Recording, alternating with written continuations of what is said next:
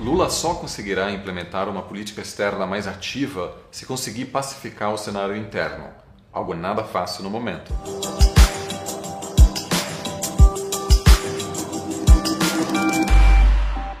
A partir de agora, menos emoção e mais razão.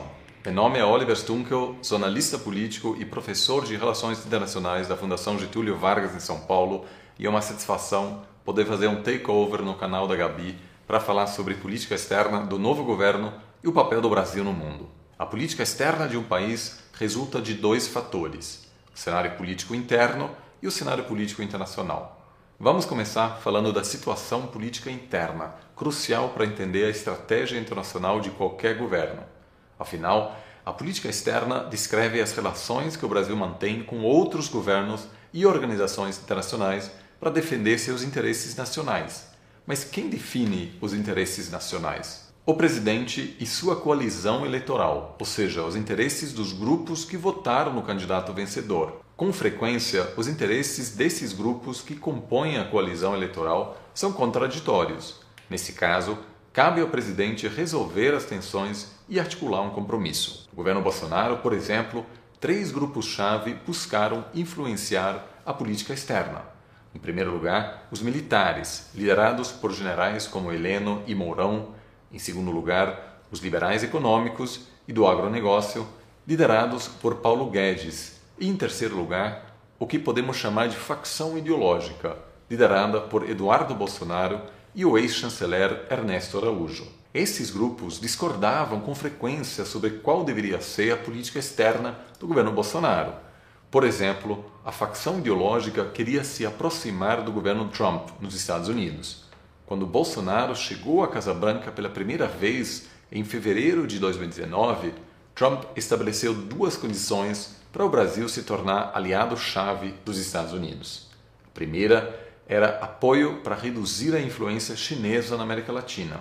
Mais especificamente, o presidente americano queria que Bolsonaro banisse do Brasil a empresa chinesa de telecomunicações Huawei e escolhesse outra para fornecer insumos à construção da rede 5G. A segunda condição de Trump era o apoio brasileiro, pelo menos retórico, à postura agressiva dos Estados Unidos contra o governo Maduro, inclusive sugerindo que poderia iniciar uma intervenção militar na Venezuela para derrubar o regime. Bolsonaro sinalizou informalmente que estaria disposto a dar esses dois passos para consolidar a parceria com o presidente dos Estados Unidos. Só que, ao chegar em Brasília, os representantes dos dois outros grupos protestaram. A ala liberal deixou claro que a decisão de banir a Huawei seria interpretada como uma postura hostil na China, o parceiro comercial mais importante do Brasil e, sobretudo, importante parceiro do agronegócio. De fato, um terço das exportações brasileiras vão para terras chinesas.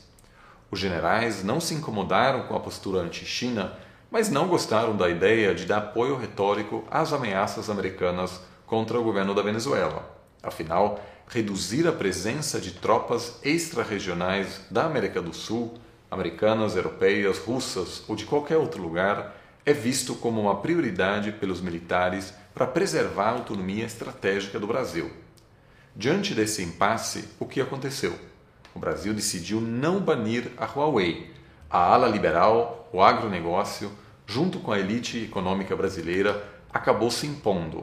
Da mesma forma, os generais convenceram Bolsonaro a não apoiar nem na retórica as ameaças do governo Trump contra Maduro.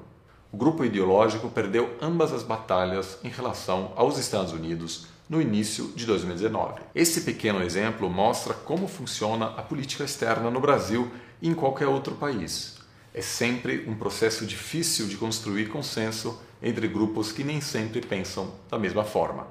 Mas uma regra geral é: questões ideológicas muitas vezes importam menos do que parece à primeira vista.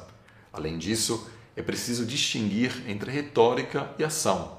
Às vezes, um presidente pode adotar um tom agressivo, geralmente para animar seus seguidores mais leais, e na prática não haver uma alteração significativa na política externa. Integrantes do governo Bolsonaro, por exemplo, atacaram a China frequentemente durante os primeiros dois anos de governo, algo que fez muito sucesso nos grupos bolsonaristas do Telegram.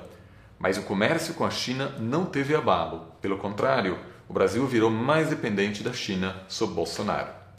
Quando a facção liberal e o agronegócio começaram a se preocupar com o possível impacto da retórica anti-China do chanceler brasileiro Ernesto Araújo, mobilizaram a então senadora Cátia Abreu para derrubar Araújo. E Bolsonaro teve que substituí-lo por um tecnocrata de pouca visibilidade. Foi a maior derrota para a ala ideológica durante o mandato de Bolsonaro. Só que em outras áreas o grupo ideológico conseguiu defender seus interesses. O governo Bolsonaro buscou mais proximidade com Israel, uma demanda-chave dos eleitores evangélicos e o Brasil passou a defender uma pauta muito conservadora na ONU, por exemplo, no que diz respeito ao aborto, à descriminalização das drogas e a questões de gênero. Mas na hora de analisar a política externa brasileira, não é suficiente olhar só para os grupos que compõem a coalizão eleitoral. É preciso olhar também o cenário internacional. Qualquer presidente precisa se adaptar à realidade internacional, que pode facilitar ou dificultar a defesa dos interesses nacionais. Para Bolsonaro, por exemplo, os primeiros dois anos foram mais fáceis porque boa parte da atenção global estava focada em Trump, aliado de Bolsonaro. Quando Trump perdeu as eleições, os Estados Unidos começaram a criticar o governo brasileiro, aumentando o isolamento do Brasil no Ocidente e obrigando Bolsonaro a se aproximar do grupo BRICS. Como o cenário internacional muda o tempo todo, é difícil comparar as políticas externas de presidentes diferentes. Por exemplo, muitas pessoas dizem que Lula deu, em 2003, uma guinada fundamental na política externa e enfatizou a relação do Brasil com países emergentes, como a China. Isso é verdade, mas provavelmente qualquer outro governo também teria feito isso, pois foi justamente nessa época que a China se tornou uma grande potência. FHC, por sua vez, não deu importância à China porque na década dos anos 90 o país asiático não era tão importante ainda. Pouca gente sabe que se José Serra tivesse vencido as eleições contra Lula em 2002, seu chanceler teria sido Celso Amorim, que viria a ser chanceler de Lula.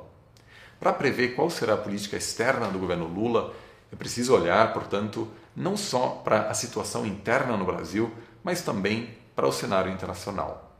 No âmbito interno, o Brasil está profundamente dividido e o cenário econômico dificilmente mudará no curto prazo, o que explica porque o presidente Lula terá que dedicar bastante energia a questões internas, limitando assim o tempo que poderia dedicar à política externa.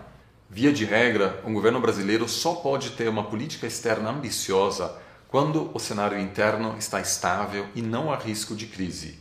O governo Temer, por exemplo, não conseguiu articular uma atuação internacional ambiciosa porque a situação interna estava tão turbulenta que ninguém sabia se haveria impeachment ou não. O mesmo vale para o último ano do governo Dilma. Portanto, Lula só conseguirá implementar uma política externa mais ativa se conseguir pacificar o cenário interno, algo nada fácil no momento.